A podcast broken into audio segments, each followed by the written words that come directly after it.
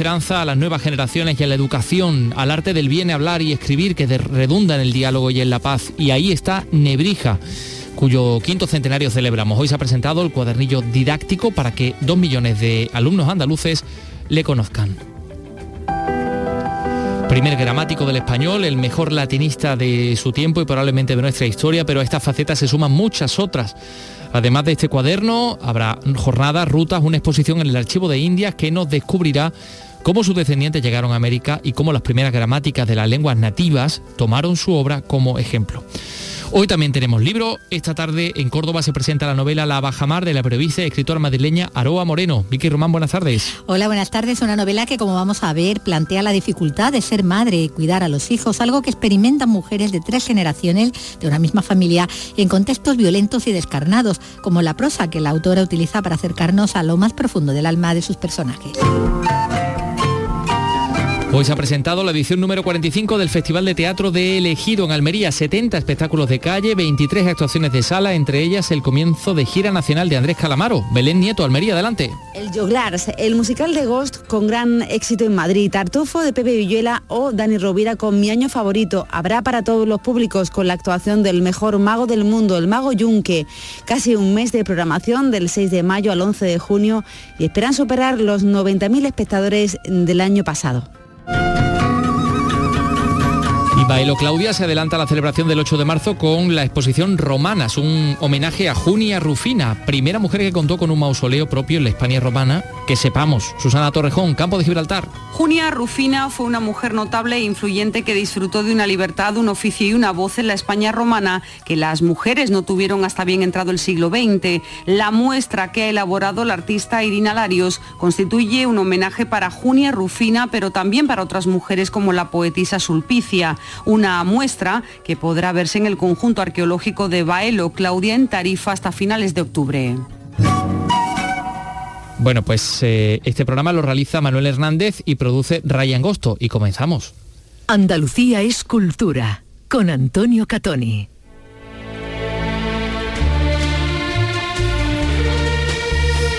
Como les hemos adelantado, no habrá nuevas exposiciones en el Museo Ruso de Málaga mientras dure la invasión de Ucrania, algo que ha anunciado el alcalde Francisco de la Torre que además ha dicho que va a devolver la medalla Pushkin que le otorgara el propio Vladimir Putin. Eh, las últimas eh, apariciones públicas del alcalde siempre ha ligado la continuidad del Museo Ruso a la devolución o no de la medalla y, por eso pues una historia y otra se entrelazan en esta información que ha elaborado nuestra compañera de Málaga, Alicia Pérez. Adelante.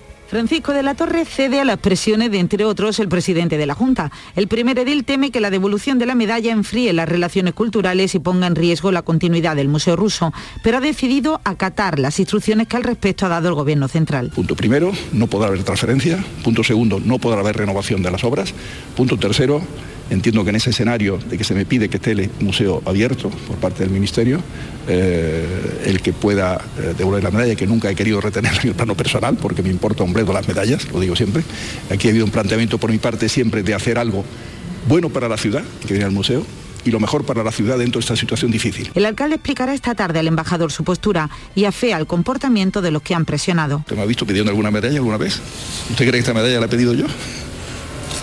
Para que de una foto del año 18 aquí quieren construir todo un discurso, ¿no? De postureo, ¿no? Evidentemente. Mientras tanto, el Grupo Municipal Socialista investiga si se hicieron transferencias al gobierno ruso cuando ya se había iniciado la ofensiva a Ucrania tras el 28 de febrero. Museo Ruso que no recibirá nuevas exposiciones previstas. Son las 3 y 4 minutos, enseguida les hablamos del cuadernillo didáctico de Elio Antonio de Nebrija. Andalucía es cultura con Antonio Catoni.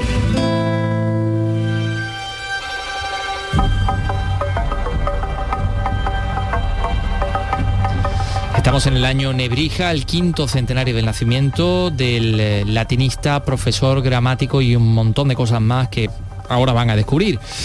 Nos va a traer muchas actividades, entre ellas una gran exposición en el Archivo de Indias con los legajos que dan cuenta de sus circunstancias familiares, nos habla de su hijo y de su nieto que hizo fortuna en América y también nos habla del eco de su obra en América. Se puede comprobar, por ejemplo, que las primeras gramáticas de las lenguas nativas americanas tomaron como referencia la obra de este gran humanista.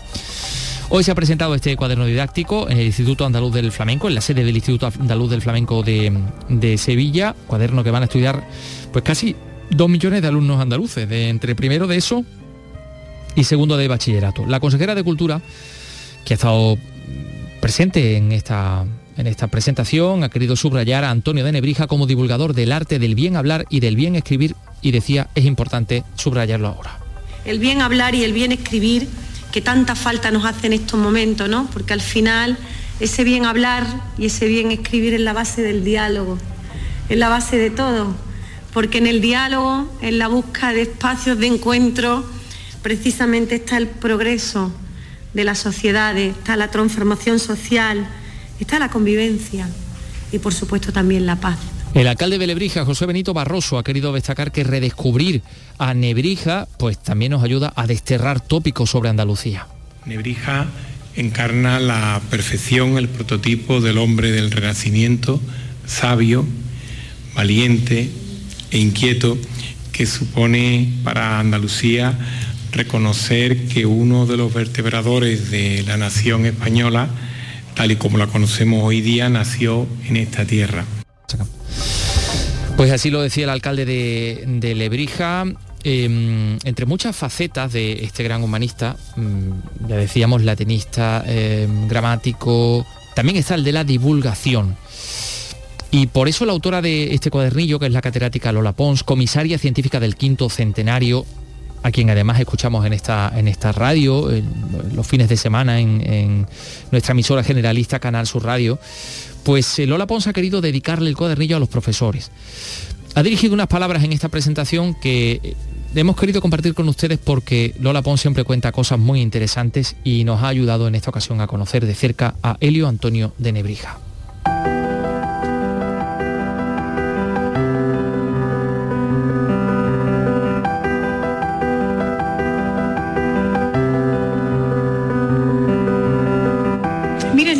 Coinciden conmigo, pero yo creo que una de las preguntas que todos hemos recibido alguna vez, si somos de pueblo o si hemos veraneado en el pueblo de la familia, es eso de que te paren por la calle y te digan, niña, ¿tú de quién eres?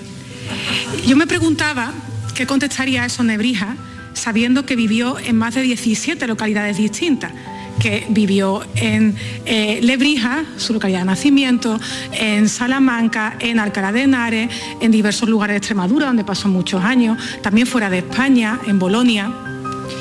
¿De quién es Lebrija? ¿De quién es este personaje?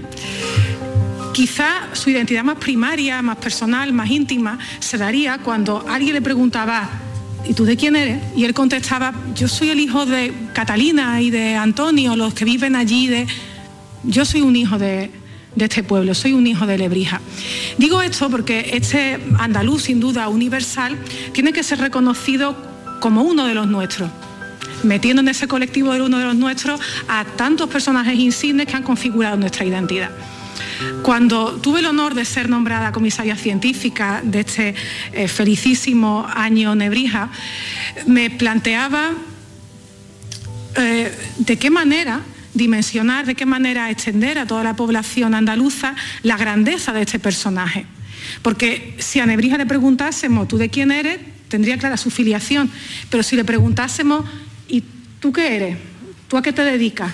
Podría haber contestado, soy gramático. Escribió la primera gramática del castellano. Podría haber contestado, soy biblista estudió, se atrevió a estudiar la vulgata y a rectificar algunos pasajes con una valentía insólita para su tiempo. Podía haber contestado, soy latinista, lo fue, sin duda el mejor de su tiempo en España. Podía haber dicho, soy cronista real, porque tuvo ese cargo. Eh, soy especialista en léxico del derecho, soy especialista en léxico de medicina, porque todo eso fue capaz de hacerlo. Figúrense la complejidad que es para todas las instituciones que están implicadas en este centenario poner de acuerdo tantos perfiles académicos, tantos perfiles geográficos, de una figura que si decimos que es poliédrica, no es por agarrarnos a ese tópico que está muchas veces en el discurso institucional, sino porque de verdad lo era. Y esa figura poliédrica merecía ser celebrada de muchas maneras distintas. Una, eh, por ejemplo, a través de su propia historia personal. Su propia historia personal es que Nebrija tiene un nieto que va a América y hace fortuna allí. y lo pasa mal también, como todos nuestros ascendientes que fueron a América. Su propia obra indirectamente también va a América y cuando eh, misioneros españoles intentan catequizar en lenguas americanas, pasan usando el diccionario de Nebrija o su gramática latina, utilizan ese esquema, esa estructura para pasar distintas lenguas americanas eh, y enfrentarlas, traducirlas al español. Hay un Nebrija en América, aunque él nunca viajase allí. Em, hay un eh, perfil también de Nebrija como eh, pórtico del gran crecimiento del español en la Edad Moderna. Eso también merecía ser celebrado. Hay un Nebrija que es la cabeza de un ambiente intelectual que debería conocer también la población. Eh, la música que se escuchaba en época de Nebrija, que se leía en su tiempo. Todo eso ha sido un conjunto, digamos, de hilos, de estambre que hemos intentado tejer en esta eh, programación que hoy aquí se ha presentado. Y y yo para ir sacando esos tejidos, simplemente lo que he hecho es llamar a diferentes puertas. Y en esas puertas me he encontrado la ayuda y la generosidad de personas que han puesto al servicio de la Junta de Andalucía su conocimiento, su documentación, sus instalaciones para que este año de Brija llegue a, a ser un acontecimiento cultural de relevancia.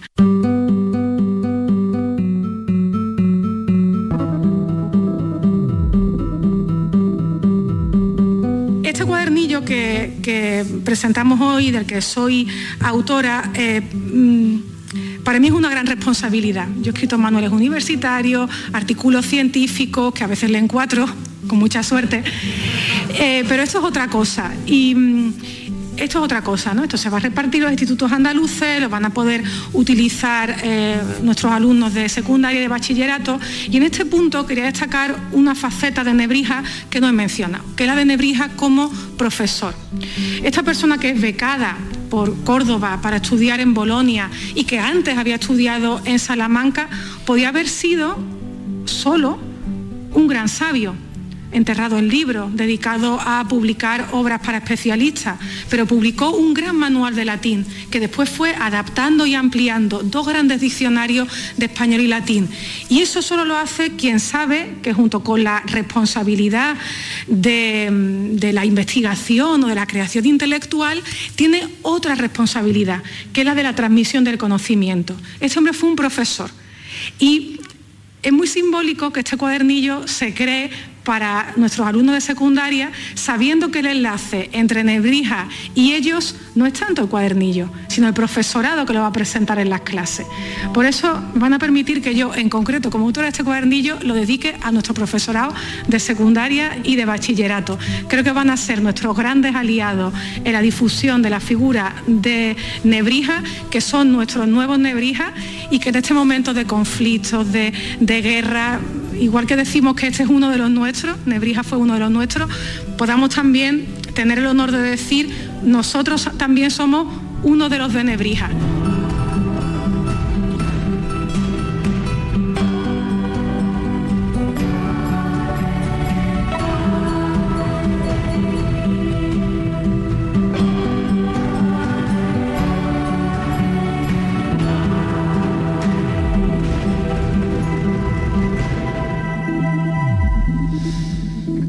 Pues ahí estaban las palabras de Lola Pons. Eh, si seguimos hablando de, letras, les contamos que la térmica en Málaga, el Centro Cultural de la Diputación de Málaga, celebra hoy el segundo Red Friday del año, que es una jornada de actividades culturales en torno a un rastro cultural nocturno. Y ahí eh, pues tenemos que decir que es el más literario, mm, porque además cuenta con música, con actividades del Festival Escribidores. Siete librerías de Málaga participan en este rastro cultural nocturno, que va a costar con actuaciones de Xenia, de Anadí y de Carla Clay. Eh, hablamos de una jornada de, actividades culturales en esta, en esta sede, ¿no? Y, bueno, pues ahí van a estar las librerías Luces, Mapa Sancía, Gapea, Casa del Libro, Proteo, Prometeo, FNAC y Rayuela. Esto va a ser esta noche, el Red Friday. Y nosotros seguimos con, con literatura porque esta tarde se presenta en Córdoba la novela La Bajamar. Es el nuevo título de la escritora madrileña Aroa Moreno Durán, premiada en su debut con, en su debut con La hija del comunista y que vuelve a concitar entusiastas críticas con esta otra obra. un relato del que antes he hablado aquí con Vicky Román. La Bajamar se abre con un episodio que tiene como protagonistas a, una madre y a un hijo pequeño, eh, un episodio narrado con dureza, sin, concesiones, de un modo casi brutal, ¿no? En su drama, en lo que tiene su drama, dando paso a un relato familiar de madres e hijas, a menudo igualmente ásperas y sobre las que pesan, pues como veremos, muchos silencios y, y todos esos pasos adelante que nunca se llegan a dar, ¿no? Sí, así es. La novela comienza, ¿no? Con ese con ese episodio tan difícil, que de hecho son las primeras páginas que yo eh, escribí. Y, bueno, quería ver un poco cómo, cómo, ese suceso en un pasado lejano ¿no? iba a tener repercusión eh, por todas las generaciones de mujeres de la familia y, y, sobre todo en cómo se cuidaban unas a otras. Entonces, bueno, pues tejí este relato entre las tres, ¿no? Cada una con una voz diferente, cada una con un silencio diferente. La primera se le olvidan cosas, la segunda porque no quiere nombrarlo y la tercera yo creo que porque no sabe hacerlo. Tenemos así para situar al lector a una mujer joven de regreso al hogar familiar, donde solo quedan mujeres, esas otras dos mujeres, en el fondo no muy distintas tampoco a ella, son mujeres recias como, como la costa vasca, ¿no? En la, en la que viven, acostumbradas a todos los rigores, ¿no? A todas las tormentas que, las acuden. En el fondo mm, acude a, su refugio con la excusa de hacer un mosaico de memorias, dice, ¿no? Recuperando la de la abuela antes de, que se pierda, aunque la que teme perderse es ella, ¿no? Yo creo que sí, que, bueno, eh, a veces pasan cosas importantes todas a la vez, ¿no? Que uno quiere eh, recuperar la memoria familiar y, a tus mayores les queda poco tiempo y a la vez puede que tu vida se, esté desmoronando. Yo pienso que Adirane regresa un poco al punto de partida. Mm. Ella ha construido una familia en Madrid, tiene un marido y tiene una niña pequeña de cinco años, a los que decide dejar atrás para volver al inicio, para reencontrarse con lo que a ella pues la llevó a, formar esa familia o a marcharse de la casa familiar y un poco a cerrar las heridas que, ha ido dejando abrirse durante tantos años. Mm. Bueno, a ella le ha saltado la, angustia, ¿no? E, el miedo o ese peso tan grande como para dejar todo atrás, como, como cuentas, incluso su papel de madre, que es bueno, el gran tema de la novela, ¿no? Esas madres, el cuidado sobre los hijos en distintas épocas y bajo distintos contextos complicados, ¿no? Cada una a su manera. Sí, sí, la bueno, hay una madre todavía anterior en la novela que es la bisabuela. Que es la bisabuela, ¿no? Que es Luz, que hace algo eh, lleno de coraje, en mi opinión, que es mitad de, la guerra, de la guerra civil, eh, en medio de los bombardeos, eh, toma a sus niñas y las lleva a un muelle en el País Vasco y las sube a un barco, a un, a un barco que era antes de pasajeros, transatlántico, a un vapor que se llamaba Habana y como tantos niños de la guerra eh, salen de, de España para ponerse a salvo y ella pues, bueno, Ruth, ¿no? La hija, va a parar a Bélgica. Claro, es un contexto este como en el que el peligro es muy evidente, ¿no? Y la madre protege, pero bueno, también hay que tomar esa decisión fríamente de de alejarte de, tus hijos, que a mí me parece complicadísimo y dificilísimo, sobre todo con la incertidumbre de dónde va este barco, cuándo van a volver, voy a sobrevivir yo a esto. No hay un momento que, la, que Ruth dice, la abuela, eh, todo se cuenta ahora muy rápido. Y yo es algo que pienso siempre, ¿no? Que fácil nos es decir que mandamos a los niños en un barco y... Ahora que no lo dejamos ni salir a la esquina. Exactamente, sí.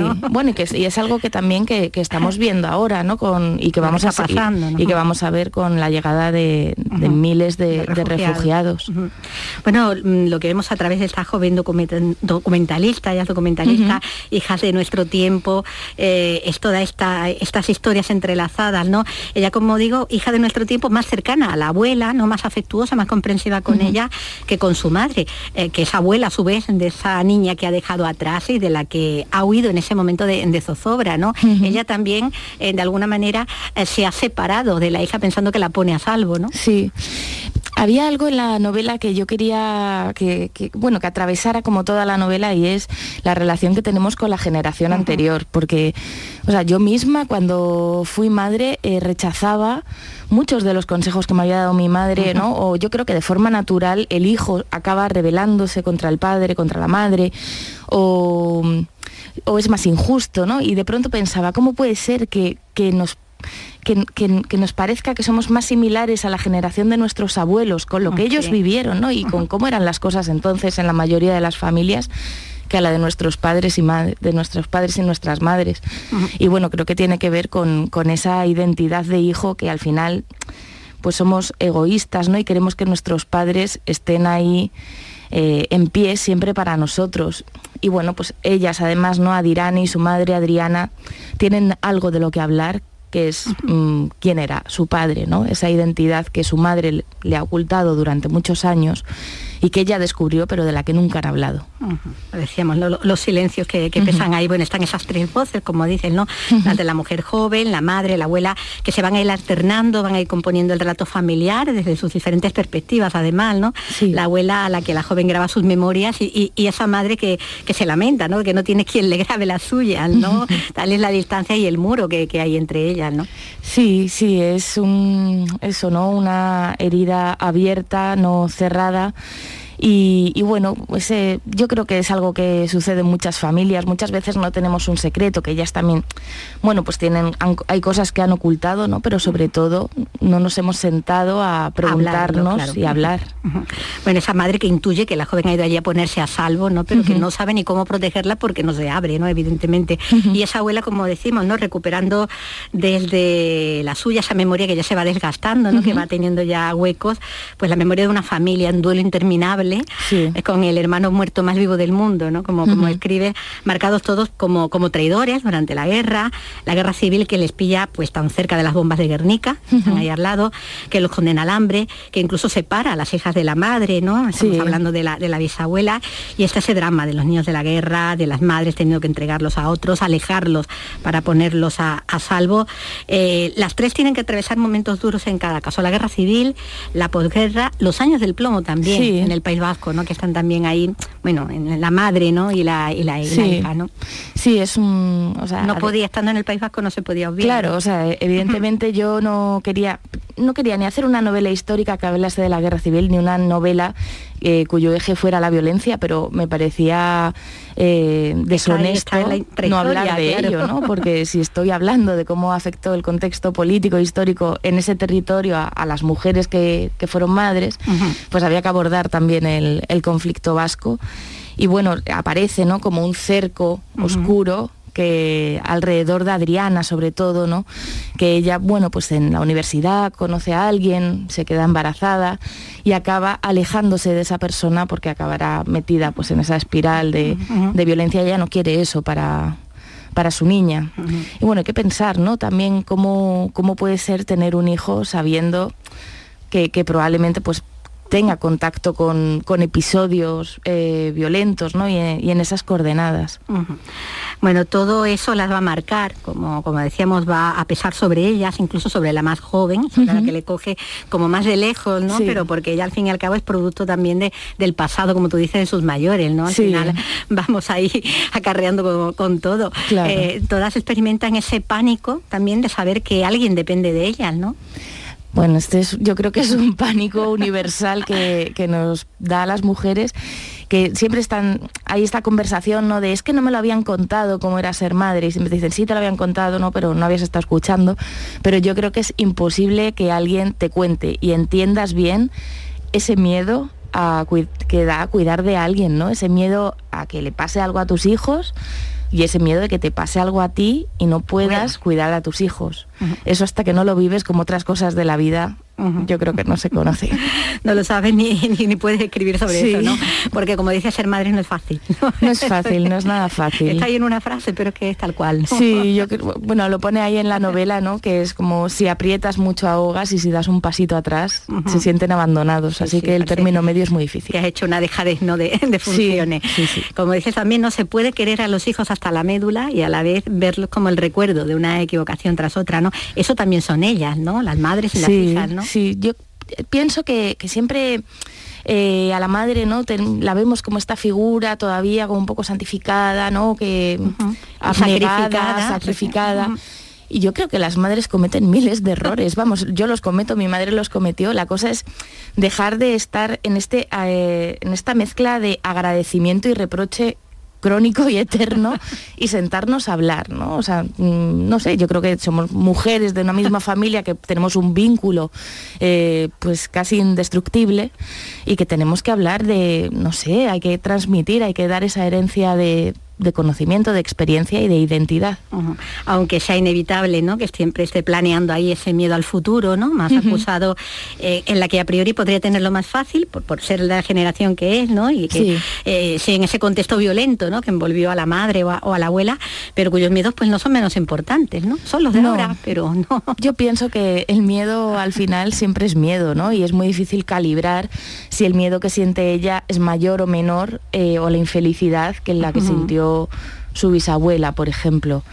Pero bueno, ella tiene algo eh, contemporáneo que, pues, que es fruto al final de una sociedad individualista, que las otras mujeres podían señalar, ¿no? en el caso de la guerra o de la violencia, como, como un mal colectivo. Pero lo curioso es que ahora, pasándonos a todos cosas similares, somos incapaces de conectarnos con el otro y nos sentimos súper solos, ¿no? En, asuntos como la ansiedad o el miedo, la insatisfacción. Y yo creo que eso tiene que ver con el desprecio a, lo colectivo que hay ahora. Más encerrado en nosotros mismos, ¿no? Y eh, con unas perspectivas más egoístas también, a fin de cuentas. bueno, pues todo eso nos lo cuenta y además mm, una forma maravillosa Aroa Moreno Durán en esta novela, en La Baja Mar, eh, con la que había ha, venido a visitarnos. Pues muchísimas gracias, Aroa, enhorabuena. Muchísimas gracias a ti. En RAI, Andalucía es cultura. Los equipos andaluces acechan a los líderes de primera y segunda división.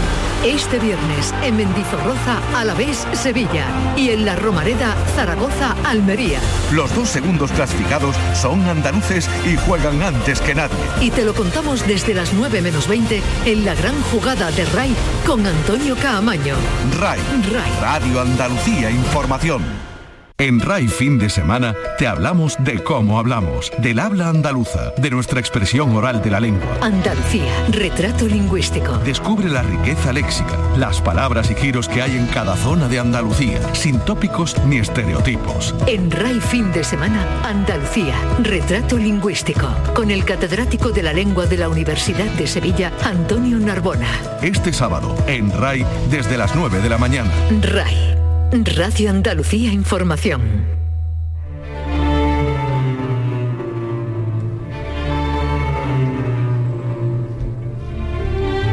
Son las 3 y 28 minutos. Enseguida vamos a hablar con Sergio de López, que se encuentra en, en Torrox, en esa experiencia de formación en la residencia artística y, que mañana, mañana va a presentar algo algo muy interesante. Pero antes queremos contarles eh, cómo va a ser el Festival de Teatro de Elegido. En su edición número 45, el ayuntamiento, mm, en fin, que no ha escatimado en gastos, 70 espectáculos de calle, 23 actuaciones de sala. Em, entre ellas está el comienzo de la gira nacional de Andrés Calamaro, por ejemplo. Almería Belén Nieto, cuéntanos. Del 6 de mayo al 11 de junio comienza la 45 edición del Festival de Teatro Elegido. Contará este año con 70 espectáculos de calle y 23 actuaciones de sala. Francisco Góngora, alcalde de Elegido. De todo. Vamos a tener eh, giras internacionales, obras controvertidas, grandes comedias, drama, teatro comestible, espacios singulares, en definitiva, lo que es el Festival de Teatro eh, de Elegido. Un festival con mayúsculas y un festival... Eh, yo diría de los más reconocidos a nivel, a nivel nacional. Y eso también nos facilita la tarea de que las compañías se organicen y programen también un festival que abrirá boca con el musical de gran éxito en Madrid, Ghost. Por primera vez el Auditorio de Roquetas tiene que abrir su foso para albergar todo el material que trae este musical. Andrés Calamaro inicia aquí su gira nacional, Pepe Villuela con su Tartufo o Antonio de la Torre con su obra Un hombre de paso o El Mago Yunque. Como siempre habrá sorpresas con teatro comestible. Julia Ibáñez es concejal del Ayuntamiento elegido con el restaurante Michelin de nuestra provincia y con el espectáculo Qué infierno de cabaret, una obra que fue creada durante el confinamiento y que, como bien dice su director, está creada para hacer reír y que cualquier persona que venga al elegido esa noche olvide absolutamente todos sus problemas y pueda disfrutar de la mejor magia, de la mejor gastronomía, de la mejor cultura. El festival cuenta este año con un presupuesto de 266.000 euros, casi un mes de programación con infinidad de espectáculos escénicos en la calle. Esperan superar los 90.000 espectadores de la edición pasada.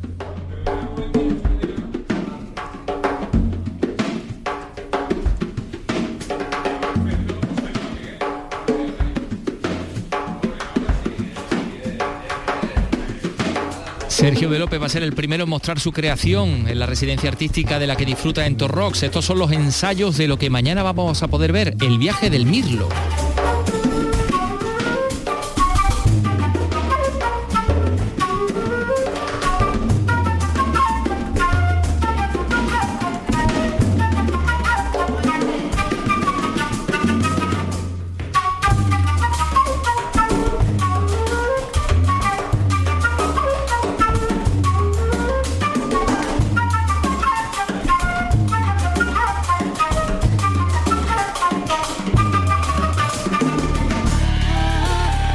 De López, flautista, saxofonista de flamenco jazz, cordobés de Priego de Córdoba, que se encuentra en estos momentos con nosotros. Sergio, ¿qué tal? Muy buenas tardes. Buenas tardes, Antonio, ¿qué tal? Bueno, esto ha sido, mm, vamos, visto y no visto. O sea, esto acaba de sonar seguramente en este ensayo del teatro de, de Torrox, ¿no? Y aquí ya lo podemos escuchar en, en la radio en toda Andalucía. Exactamente, exactamente. Ha sido, vamos, hace una hora y media de casa que se, que se ha grabado esto, ¿no? Oye, ¿y esta voz, esta voz de quién es? A ver, a ver, a ver. Y me y me. ¿Es Ángeles Toledano? No. No. Es Mor Carbasi. Ajá, porque claro, ahí estás acompañado de Mor Carvasia, de David El Abed y de Ángeles Toledano, que también forman parte de esta experiencia, ¿no? Eh, exactamente. Mor Carbasi es de Israel. Sus antepasados son españoles, andaluces, y porque son judíos sefardíes que tuvieron que emigrar hace ya varios siglos, pero han conservado el, el ladino, que es el castellano antiguo, ¿no? Y ella también estuvo cinco años en Sevilla viviendo, por lo que reforzó su castellano antiguo y lo reconvirtió en castellano actual, ¿no? La verdad que está siendo una experiencia muy gratificante porque el poder tener esta oportunidad de, de tener un espacio tan amable, de desconectar con, el día a día, ¿no? Salir de la rutina, poder juntarte con, con- con un grupo humano y de artistas para poder crear es algo maravilloso ¿eh? y que eh, aquí en España pocas veces hay pocas eh, iniciativas de este tipo, ¿no? Vaya, vaya, vaya que sí, debe ser una experiencia fantástica, una experiencia de poder dedicarte a eso, a crear. Bueno, vamos a ver, vamos a empezar por un titular. ¿Qué quieres contar con el viaje del Mirlo? El viaje del Mirlo es el proceso creativo de ellas. Ellas es eh, el espectáculo final que, que el estreno absoluto será en septiembre. Va a ser en Sevilla. No puedo decir dónde, pero creo que ya lo sabéis todo. Ya. bueno, Eh, septiembre en Sevilla, hombre, en fin. Ya, pero como no está no es oficial, eh, no está anunciado Bueno, oficialmente, bueno, no, no puedo nada. decirlo, pero bueno, Nosotros ahí dejo la pista. dejamos ¿no? los puntos suspensivos, no decimos nada también Ahí nosotros. dejamos los puntos, Tampoco. ahí, exactamente. Y el proceso creativo lo empezamos ahora, ¿no? Y eh, esta semana hemos hecho el primer encuentro, eh, mañana sábado hacemos la primera muestra de este encuentro y el domingo viajamos con Avir a Congreso Mundial del Flamenco que organiza el Instituto Cervantes en Marruecos. Tenemos cinco actuaciones aquí en Marruecos, que es la prolongación de la residencia artística de aquí, de Torro. Y preparándolo todo con mucho cariño, ¿no? Ellas mm, se basa en la fábula de los espejos. Cada persona que se cruza en nuestra vida es un pequeño reflejo nuestro, ¿no? Y ellas, estas tres mujeres son un reflejo mío, tanto espiritual como musical. Y es una fiesta, una celebración de, de una especie de como de mi ¿no? De como músico, al final en este tipo de residencias también se cuenta con el un apoyo de un coach que bueno uno a la hora de plantar el espectáculo siempre lo hace de una de una forma mental no y yo pues al principio pues todo mentalmente no lo planteaba de junto este elemento con estos elementos resulta muy bueno pero eh, esta persona me ayudó a, llegar a mí adentro y al final descubrí que ellas y yo hago música para dejar de sufrir, ¿no? Y, esto es lo que quiero llevar al plano escénico, ¿no? Eh, la fiesta de mi renacer y desde el punto de vista musical lo que quiero también es que el público vea de una manera bastante explícita ve La Niña de los Peines, Marchena, Chacón cantaban de esta manera tan laída y melismática. que es también por la tradición musical de, de, de, las otras dos culturas que también estuvieron aquí en Andalucía. y que están es reflejadas la- en la- estas tres en estas tres mujeres que van a cantar contigo no en la tradición andalusí árabe y judía y tú quieres que bueno que mm, que el flamenco sea ese punto de encuentro de todas esas vamos no, no es que lo quieras tú es que es así quiero decir que el flamenco ha sido el punto de encuentro de todo el esto Flamenco, el flamenco, en definitiva, también es reflejo de esas otras dos tradiciones musicales, ¿no? Y todo lo quiero hacer desde el presente. Yo soy joven, me considero joven todavía, ¿no? Soy joven y mi acento al flamenco y también parto de, de otra generación, ¿no? Al final, mm, aunque yo haya estudiado a los maestros antiguos, mis referencias primeras fueron Paco de Lucía y Enrique Morente, ¿no? Con lo cual eh, quiero hacer mm, música tradicional mezclada con flamenco, pero desde otro punto de vista, ¿no? Un punto de vista del presente. Y ya con la formación que llevamos, ya es la primera, eh, eh, pri- el primer indicativo de, de- de mi presente, que es batería, bajo eléctrico, eh, piano, y yo con la flauta y el saxofón.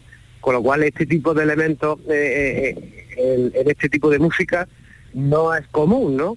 Y, y bueno, yo animo a todo el mundo y al público de Torros que mañana que, Sí, que se anime, que te ¿no? acompañe. A- Claro, que porque- y que vea esta experiencia, ¿no? Porque claro, Sergio, esto va a ser un poco como cuando uno está haciendo un, qué sé, un bizcocho en el horno, ¿no? Y, y a mitad de, de- de que se esté cociendo, pues lo abre y dice, vamos a ver cómo va, ¿no? Pues ahora vamos a ver cómo va en Torrox, este espectáculo que se presentará en septiembre en Sevilla. Y, y a ese vamos a ver cómo va, ese eh, tránsito, esa forma de, de- de crearlo, pues es el viaje del Mirlo. O sea que no- es espectáculo y también es ensayo, que es lo curioso. Sí, porque al final para que el espectáculo esté maduro también antes de estrenarlo tiene que tener algún tipo de experiencia encima del escenario, porque el escenario es lo que hace que la- las creaciones cojan la forma y cojan fuerza, ¿no? Porque llegar directamente al estreno y subirte al escenario es como yo lo veo súper arriesgado, porque bueno, vamos a probarlo un poco antes, por si hay que cambiar cosas para poder perfilar, para poder eh, irvanar y que todo esté probado al mínimo detalle y una vez es como el que hace un traje, ¿no? Antes de, de estrenar el traje uno se lo prueba, ¿no? Hombre, claro. Lo mismo. y, y habrá que cogerle, en fin, eh, a lo mejor poner un alfiler y, y recortarlo un poquito de un lado y de otro. Sergio de López, eh, mañana, ¿a qué hora en el Teatro Beto Rocks? A las ocho y media. A las ocho y media. el- Ahí está el viaje del Mirlo. Bueno, pues el renacer de Sergio de López, que va a ser este nuevo espectáculo. Gracias, Sergio, enhorabuena. Muchísimas gracias, Antonio. Todo lo Un mejor. placer de, de estar en vuestra casa. Para nosotros también. Son las 3 y 38 minutos. Más cosas. En RAI, Andalucía es cultura.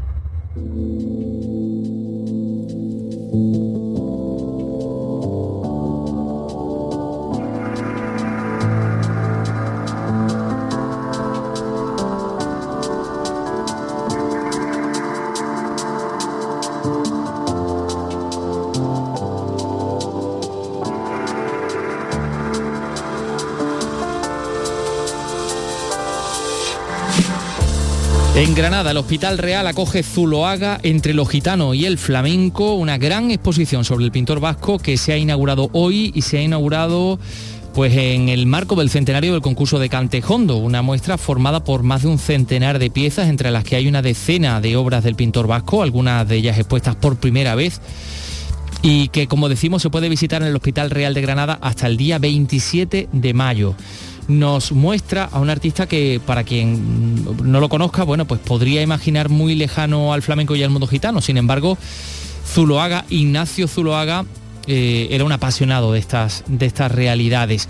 De hecho, mm, el papel de Ignacio Zuloaga fue fundamental en aquel concurso de Cantejondo. Es bien conocida su. Vamos, es, muy conocida la aportación de Manuel de Falla, de Federico García Lorca, de Manuel Ángeles Ortiz, pero Ignacio Zuloaga también estaba implicado y fue fundamental para que aquello se pudiera, pudiera salir adelante, aquel concurso de Cantejondo que cambió para siempre el curso del flamenco. Así lo ha explicado la rectora de la Universidad de Granada hoy en esta inauguración Zuloaga entre lo gitano y el flamenco. No se la pierdan.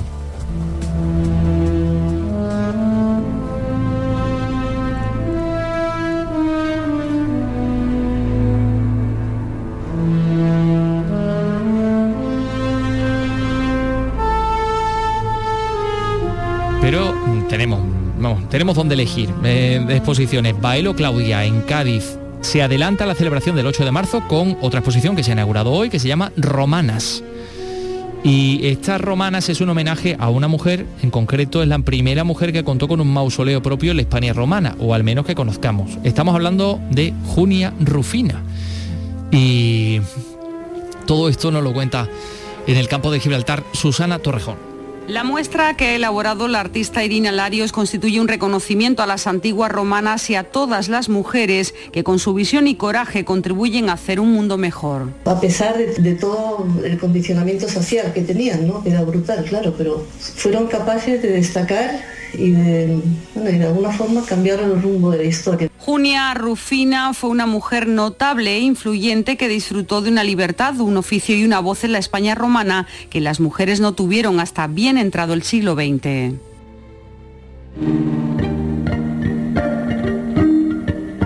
Romanas en Baelo Claudia. Eh, nos ha dicho Susana Torrejón que está fantástica, así que también se la recomendamos. Pero es que también tenemos, por ejemplo, una exposición de fotografía del fotógrafo cordobés Paco Sánchez Moreno. Eh, que se inaugura esta tarde en el Palacio de la Merced de Córdoba y él que ha hecho pues ha retratado a 26 creadoras de 19 municipios de Córdoba y con esta muestra pues el autor pretende dar valor a la labor artística que se hace en las zonas rurales, que siempre que estamos hablando de cultura pues hablamos de las capitales donde hay exposiciones, donde hay eh, teatro, pero también en las zonas rurales hay artistas, por supuesto, claro que sí. Ildefonso Fernández, cuéntanos Córdoba. En esta exposición fotográfica aparecen artistas veteranas y jóvenes como Juana Castro, María Rosado, Remedio Zafra o Estefanía Cabello, todas ellas artistas cordobesas vinculadas a las bellas artes. Las fotografías se expondrán en cubos, en lonas de 2 metros por 2 metros. Su autor quiere dar así visibilidad al trabajo hecho por estas mujeres y al trabajo artístico que se hace en la provincia, un gran desconocido para muchos. Paco Sánchez Moreno es el autor de la muestra. darle protagonismo a estas mujeres que han vivido, han salido de este entorno rural y que son importantes dentro de cada una de ellas de- del ámbito en el que se mueven. Con motivo del Día Internacional de la Mujer, en Pueblarte estará expuesta desde hoy durante dos semanas en el Palacio de la Merced, sede de la Diputación Provincial.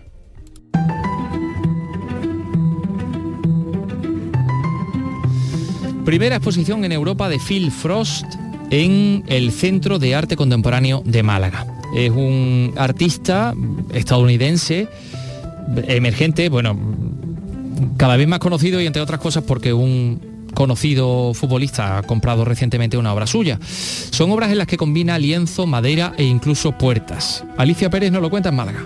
Phil Frost vivió una época de su juventud en el mundo del graffiti alternativo del arte. Las calles le dieron el impulso y la experiencia para hacer la obra que realiza desde 1997. Sus cuadros son intensos. Pega coches de juguete, piedras o botellas con botones o latas. Quiere provocar al espectador. Es un artista con una mente muy compleja, muy compleja, muy abstracta, muy compleja y de relaciones laberínticas que a, una, que, a un espectador convencional, incluso yo diría que a un espectador avezado en el arte contemporáneo, le cuesta profundizar, ¿eh? cuesta mucho meterse en su mundo. El artista es autodidacta y ha llegado a formar una obra que estimula la imaginación. Se puede ver hasta el 22 de mayo.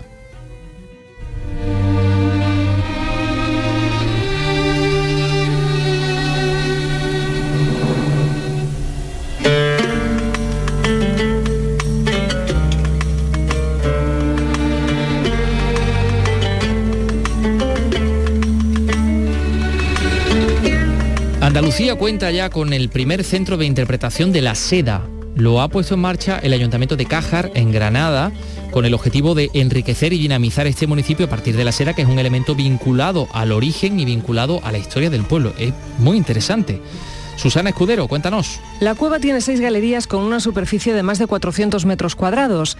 El centro de interpretación de la seda ocupa como zona expositiva cuatro de esas seis galerías, mientras las dos restantes se dedican a almacenes del centro por lo que no serán visitables. Cada una de las salas tiene distinta temática, aunque la principal está dedicada a Cájar, el lugar de la seda en Granada. Escuchamos a la consejera de Cultura, Patricia del Pozo, que ha presidido el acto de inauguración de este centro, y a la alcaldesa de la localidad de Cájar, Mónica Castillo. Además de un factor de cohesión importante y de una gran seña de identidad, se convierte por esa exclusividad, por esa excepcionalidad, se convierte en un grande pilar de riqueza de desarrollo, de empleo y de oportunidades allí donde se trabaja. Y creo que, que va a ser eh, todo un éxito y, bueno, y evidentemente va a contribuir a la riqueza económica y seguramente que va a generar muchísimo empleo. La propia Cueva de las Setas es un espacio singular. Fue construido por un francés suizo afincado en Granada en el año 1940 que llegó a Cájar con la idea de crear un negocio relacionado con el cultivo del champiñón. De ahí su nombre. Convertida ahora en el centro de interpretación de la seda, se podrá conocer este fin de semana en unas jornadas de puertas abiertas con entrada gratuita.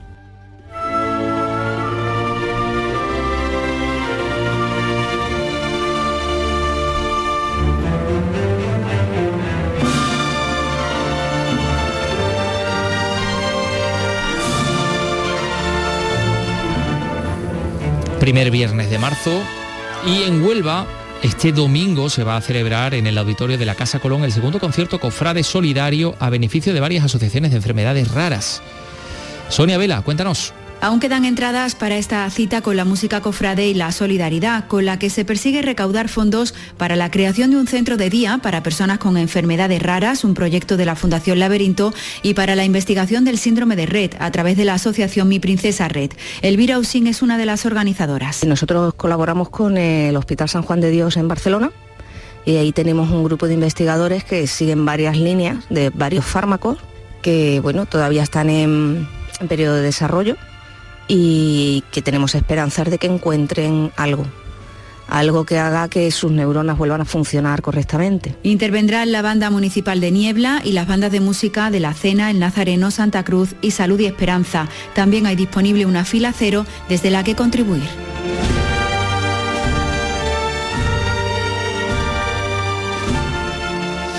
Pues sí, somos muy diversos en este programa, porque también hablamos del breakdance o BB...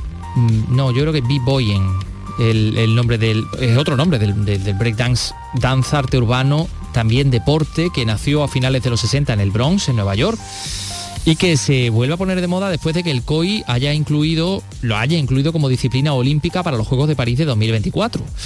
Bueno, pues nos hemos centrado en esta expresión junto a algunos breakdancers malagueños como Vivo Serrano, Nerio Frao o Super Pepeye, Mati Ípola, Málaga.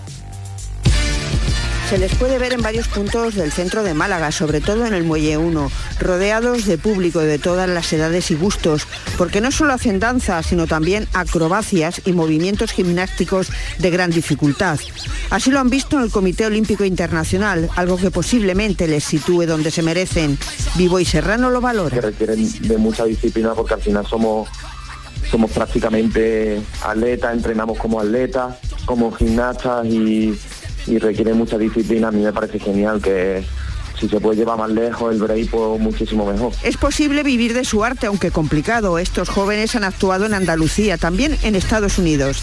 Esperan formar parte del deporte olímpico les haga más fácil dedicarse totalmente a su pasión, el b-boying.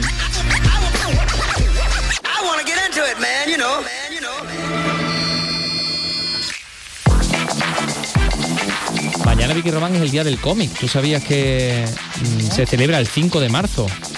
A ver si no me equivoco yo, sí, efectivamente, el 5 de marzo, Día del Cómic. Cada año en esta fecha se va a celebrar una jornada para el desarrollo, la dignificación y la divulgación del cómic que tiene además una importante industria asociada. Bueno, ya en estos días se han venido ya celebrando en Huelva y en Granada algunos actos de la celebración de, esta, de, este Día del Cómic, ¿no? A ver, Susana Escudero, Granada. Los primeros actos han tenido lugar en Granada. Con la inauguración de la exposición Estamos Todas Bien de la artista valenciana Ana Peñas, la primera mujer en recibir el Premio Nacional de Cómic en 2018 y en Huelva, con un recital de Luis Alberto de Cuenca sobre poesía y cómic. A partir de ahora, a lo largo de todo el mes de marzo, se celebrarán más de 150 actividades en 25 provincias españolas. Aquí en Andalucía habrá presentaciones, concursos, firmas de libros, charlas y otros actos en Huelva, Málaga, Úbeda y Granada. Esta última es una ciudad muy ligada al también conocido como Noveno Arte, como explica Alejandro Casasola, director del Salón del Cómic de Granada y presidente de la sectorial del cómic de España. Granada de alguna forma es una ciudad de cómic, una ciudad de cómic no por tanto en sí por la parte industrial, sino por la parte creativa. Y hay que entender que hoy en día la tecnología, la deslocalización no te exige que tengamos aquí una industria imprimiendo, que también tenemos ya editoriales granadinas, como Carra. Pero esa es una parte importante del cómic en Granada, mucho más, aparte muchos años trabajando en el, en el Festival de Cómic, en el Salón de Cómic de Granada, el segundo más antiguo de España. Todas las actividades se pueden consultar en la web diadelcomic.es.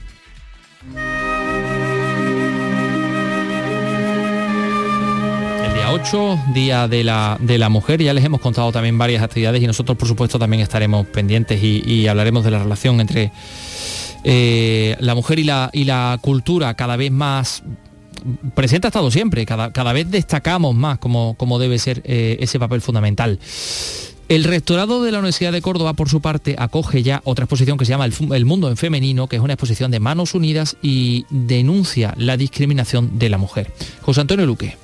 Esta muestra hace un recorrido por los problemas que se añaden a la pobreza cuando quien la sufre es una mujer, pero también presenta soluciones a situaciones concretas mediante la financiación de programas de desarrollo que lleva a cabo esta ONG. Pepa Idibar Negaray es la presidenta de Manos Unidas en Córdoba. es, es tremendo, la mujer eh, no vale absolutamente nada. Cuando resulta que cuando se le da eh, una educación, resurge de una forma impresionante. Tiene sensibilidad y tiene ganas de aprender. Y luego todo eso lo comunica a los hijos. Las paredes del rectorado de la UCO colgarán esta exposición hasta el 11 de marzo.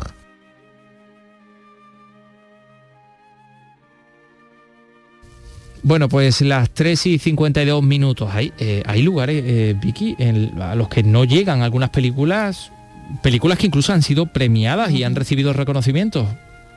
Sí, no llegan a y- estrenarse, y no, no llegan, a porque no tienen estrenarse. la distribución en algunos puntos, claro. Claro, eh, eh, quedan por, inéditas por para historias de la distribución. Mira, por ejemplo, Josefina y La vida era eso, que son dos de las mejores películas españolas que se han estrenado en Los 2021. Goya, claro. Sí, pues ninguna se ha podido ver en Jaén hasta ahora. Por eso se celebra la muestra de cine inédito que las trae este fin de semana con el atractivo de la presencia de directores y de protagonistas. Esta cita con el cine español ya ha proyectado durante la semana cortos, documentales, formatos aún más difíciles de ver en las salas, claro. César Domínguez, Jaén. Jaén se ha acostumbrado a que pasen de largo grandes títulos. Ninguna de las candidatas a los Oscar como mejor película están hoy en cartelera. Belfast lo estuvo dos días, poco más. Estuvo El Buen Patrón, la mejor película española del año pasado. La muestra del cine español inédito cumple 21 años cubriendo esas carencias. Hoy proyecta Josefina, con la que Javier Marco aspiró al Goya como director Nobel. Y mañana La vida era eso, con la que la actriz jiennense Petra Martínez ha cautivado a crítica y público. El aliciente, además, es que tras la proyección se puede hablar con los directores y con actores como Roberto Álamo y la propia Petra. Todo a partir de esta tarde. Hasta el 12 de marzo van a proyectarse 23 películas españolas. Algunas están señaladas como Libertad, Ama, 100 días con la tata o Chavales. El ciclo se clausura con un estreno nacional, el de A las mujeres de España, María Alejárraga, dirigida por Laura Hochman. El miedo es una herramienta. Cuando esa luz ilumina el cielo, no solo es una llamada.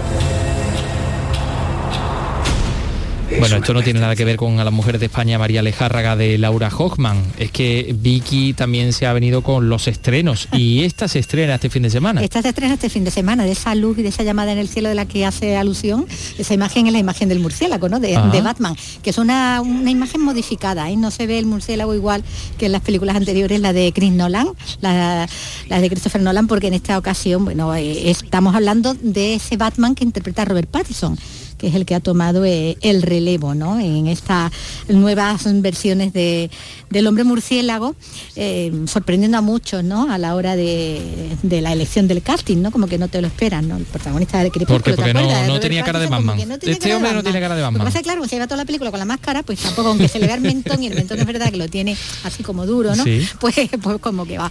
Pero rodeado además, bueno, de otros de otros intérpretes dando vida, bueno, pues a sus colaboradores o enemigos, ¿no? Ahí está Zoe Kravitz, como Catwoman, está John Turturro, está Colin Farrell, en esta historia que tiene más, se centra más en la trama negra, en la trama de noir que tiene muchas veces las historias de, de Christopher de, de Batman, eh, que en, en todo ese esa carga filosófica ¿no? que parecía que tenían las anteriores del Caballero Sí. Oscuro, aunque aquí es verdad que el personaje de Batman empieza eh, en horas bajas, están como de bajona.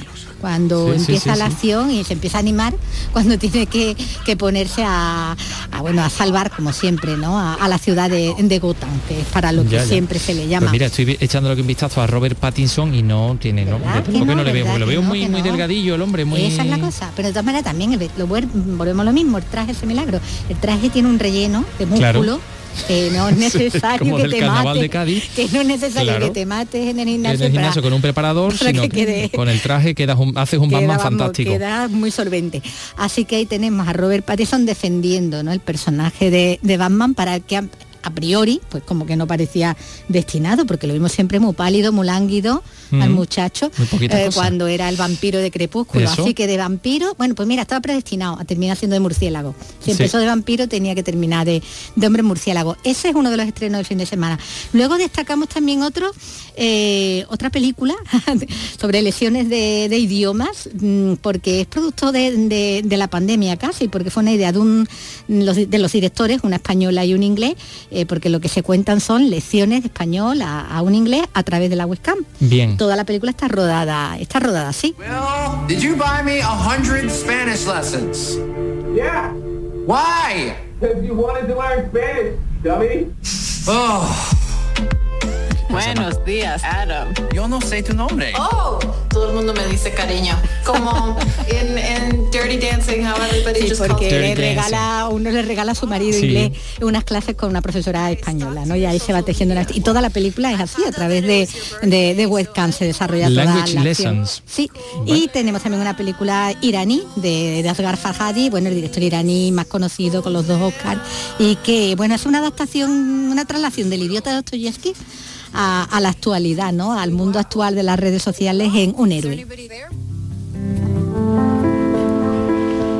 ¿Por qué está en la cárcel? Yo recibí un préstamo del banco para montar un nuevo negocio y mi socio se marchó con el dinero. ¡Mamá! ¡Ha venido el tío! Dramón te has adelgazado bastante. Dramón, pero bueno, con ese toque que le da este, este director a, sus historias, que hace bueno que sea muy apreciado ¿no? en el cine occidental y que se haya llevado pues eh, tantos reconocimientos ¿no? en los prestigiosos, en los festivales de cine más, prestigiosos. Son algunos de los estrenos que destacan. Hay también una película muy muy francesa, Los Amores de Anaí, eh, con Valeria Bruni Taldecchi, la hermana de, Carla Bruni, como una de las protagonistas, y que bueno, tiene ese toque a, a los Romer, pero bueno, de ahora también, ¿no? Gracias Gracias Vicky Román. Pues ya sabemos, eh, si vamos al cine, estas son las recomendaciones de, de Vicky Román, nosotros vamos a ir con música. También por estos días se nos iba en 2012 Lucho Dalla, el cantautor italiano nacido en Bolonia, eh, un 3 de marzo de hace 79 años, con 50 años de carrera, que se iniciaba en Roma como clarinetista y pianista en un grupo de jazz y después pues hizo canciones maravillosas como Ballerino, como Atenti al Lupo, pero yo creo que esta es la que más se recuerda Caruso.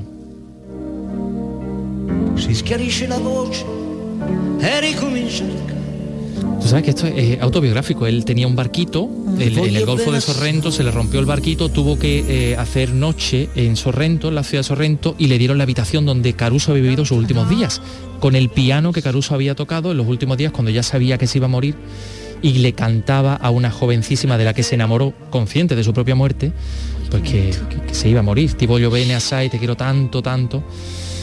Pero ya era una cosa decadente, una, historia, vamos, decadente de su propia vida, claro. Eh, bueno, pues con Caruso les vamos a dejar. Volvemos el lunes a las 3 de la tarde. Adiós.